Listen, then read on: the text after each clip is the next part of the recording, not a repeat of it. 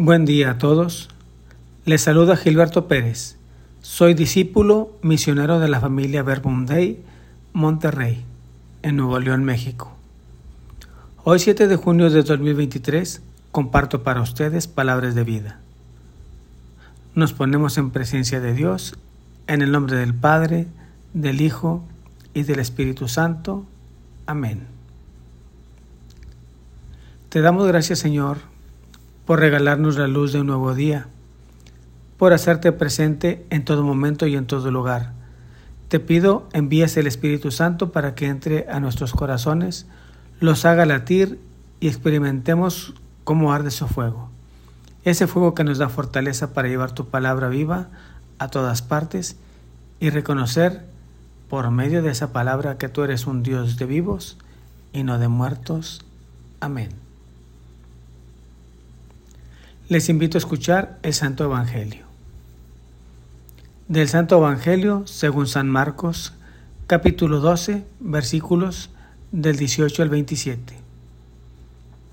En aquel tiempo fueron a ver a Jesús algunos de los saduceos, los cuales afirman que los muertos no resucitan, y le dijeron, Maestro, Moisés nos dejó escrito que si un hombre muere, dejando a su viuda sin hijos, que la tome por mujer el hermano del que murió, para darle descendencia a su hermano. Había una vez siete hermanos, el primero de los cuales se casó y murió sin dejar hijos. El segundo se, se casó con la viuda y murió también sin dejar hijos. Lo mismo el tercero. Los siete se casaron con ella y ninguno de ellos dejó descendencia. Por último, después de todos, murió también la mujer. El día de la resurrección, cuando resuciten de entre los muertos, ¿de cuál de los siete será mujer? Porque fue mujer de los siete. Jesús les contestó, están en un error, porque no entienden las escrituras ni el poder de Dios. Pues cuando resuciten de entre los muertos, ni los hombres tendrán mujer, ni las mujeres maridos, sino que serán como los ángeles del cielo. Y en cuanto al hecho de que los muertos resucitan, ¿acaso no han leído en el libro de Moisés aquel pasaje de la zarza en que Dios le dijo, yo soy el Dios de Abraham, el Dios de Isaac, el Dios de Jacob? Dios no es Dios de muertos, sino de vivos. Están pues muy equivocados. Palabra del Señor, gloria a ti, Señor Jesús. La palabra de Dios nos da aliento, ánimo y nos ayuda a ver el panorama que tenemos en la vida para poder tomar decisiones. Nosotros estamos tomando decisiones constantemente, en cada momento de la vida. Algunas decisiones las tomamos a la ligera, pero hay decisiones que deberíamos tomar con más calma y con mucho cuidado, porque son muy importantes y debemos darle la importancia que requieren. Por ejemplo, estudiar una carrera, buscar trabajo, tener novia y casarse. Y la principal, buscar a Dios. Esto me lleva a hacerme esta pregunta. En la vida, el hombre está enfocado en una decisión que lo marcará para la eternidad? Hace un momento lo comenté. En esta vida hay que estar tomando decisiones y el tomarlas implica el dejar algo y asumir lo que estoy decidiendo tomar. Pero no siempre hay opciones y si no hay opciones no podemos decidir. Yo creo firmemente que hoy estamos en un tiempo donde podemos elegir dónde pasar la eternidad. Los humanos estamos acostumbrados a ver la vida separada de Dios.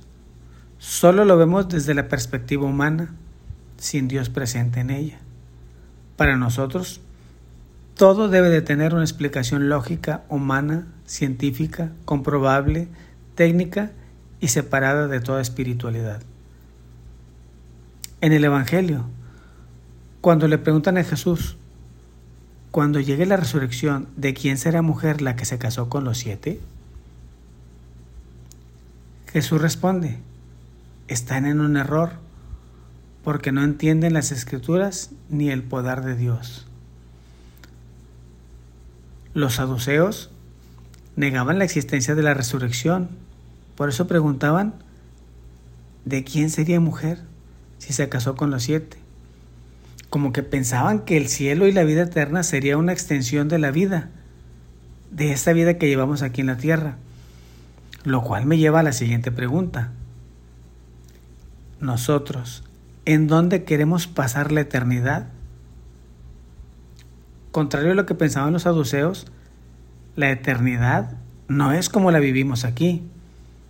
En el mundo de hoy, nuestro vivir es limitado porque llamamos a las cosas y a las personas como mío, tuyo, como pertenencias y nos limitamos en algo físico y temporal. Somos seres tan limitados que todo lo llamamos así, como mío, mi padre, mi hermano, mi tal, mi tal. Porque nos movemos en una referencia a algo o a alguien. Por eso en lugar de buscar pertenencias de las personas y de cosas materiales, mejor ocupémonos en buscar a Dios. Con Él no necesitaremos más, porque Él saciará toda nuestra vida, abrirá nuestro corazón completamente y en su presencia no tendremos la necesidad de llenar el corazón con cosas materiales, con cosas mías, tuyas, etc. En el cielo, Dios eclipsará toda necesidad que tengamos. Seremos completamente libres y no tendremos que referirnos, así como lo dije, como mío o tuyo. Por eso me digo a mí mismo, no te angusties por cosas sin valor. Vive, perdona y deja vivir a los demás. Llénate de dicha, de alegría, porque Dios está contigo. También me digo, no vivas atado al pasado, ni angustiado por el futuro, Vive el hoy y ahora, porque hoy es el mejor día de mi vida. El ayer ya pasó y el mañana aún no existe. Hoy es el único día que puedo vivir, así que lo vivo en plenitud y por eso siempre busco encontrar a Dios. Así tú también, búscalo y déjate encontrar por Dios. Una pregunta más que me hago es, ¿cómo saber si estamos eligiendo bien? Un punto importante es la muerte. La muerte es cuando se nos acaba el tiempo. Cuando la muerte llega, ya no hay ese tiempo, ya no hay opciones. Cuando llega la muerte recibes lo que elegiste. La vida es como que estamos en un ensayo de elecciones. Elijo una cosa, elijo otra, elijo aquí, elijo allá. Acertamos algunas veces, nos equivocamos también. Hasta que Dios nos llega al encuentro para hablarnos por medio de su palabra y decirnos que de tantas elecciones, la mejor es elegirlo a Él por sobre cualquier cosa. Por eso pienso que todo lo que decidamos tiene siempre que estar orientado a elegir a Dios. Podemos pensar entonces que cualquier decisión y cualquier proceso para elegir a Dios siempre debe ser importante. Así para que cuando la muerte nos sorprenda, estemos siempre nosotros conscientes de que cuando elegimos a Dios es porque vamos a buscarlo a Él y vamos a planificar ese estado, ese estado de elección en el que se encuentra mi vida, buscando que siempre sea bueno. Y esa planificación tiene que ser una elección.